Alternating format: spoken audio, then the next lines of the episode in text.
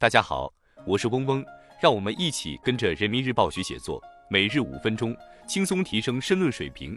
需要精读笔记的小伙伴可以看简介信息联系嗡嗡哦。今天我们精读的题目是“让科学普及与科技创新两翼齐飞”，来源于人民日报二零二四年二月二十日的人民时评部分，作者是玉思南。文章的主题是推进科学普及工作。科普是实现创新发展的重要基础性工作。中国式现代化关键在科技现代化。春节期间，许多家庭选择走进科技场馆，现场感受国家科技进步成果，教育引导孩子奋发学习，立志科技报国。以下是文章全部内容。科技场馆是科普的重要场所。不久前，科技部发布的全国科普统计数据显示，二零二二年度。全国共筹集科普工作经费一百九十一亿元，科技馆和科学技术类博物馆有一千六百八十三个，全国科普专职兼职人员达一百九十九点六七万人。我国国家科普能力建设势头良好，科普生态持续优化。不仅如此，从科普生产看，现代科技馆体系建设带来丰富多样的活动，优秀的科普图书、科普影视作品不断涌现。从方式方法上看，适应科普信息化趋势，互联网加科普走向深入，科普大篷车等流动科普设施跨越山水来到田野乡间，基层科普力量得到加强。一系列创新探索和生动实践，对深入推进科普事业发展和有效服务高水平科技自立自强具有重要意义。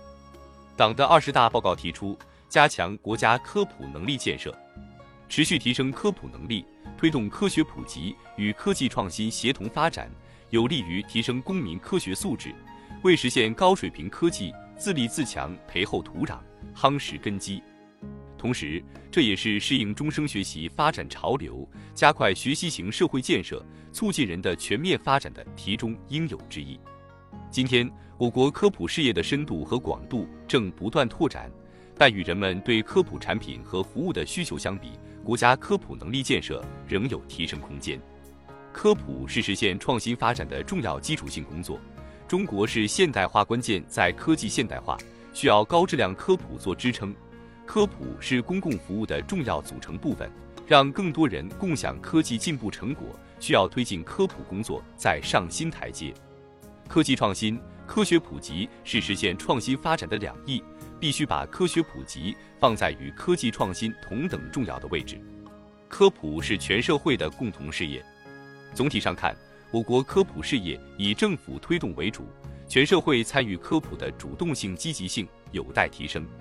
树立大科普理念，加强国家科普能力建设，推动科普工作融入经济社会发展各领域各环节，鼓励全社会共同参与，有助于激活社会资源蕴藏的科普潜能。满足人们多元化的科普需求。我国地域广袤，优质科普资源主要集中在大中城市，更好满足基层日益增长的科普需求。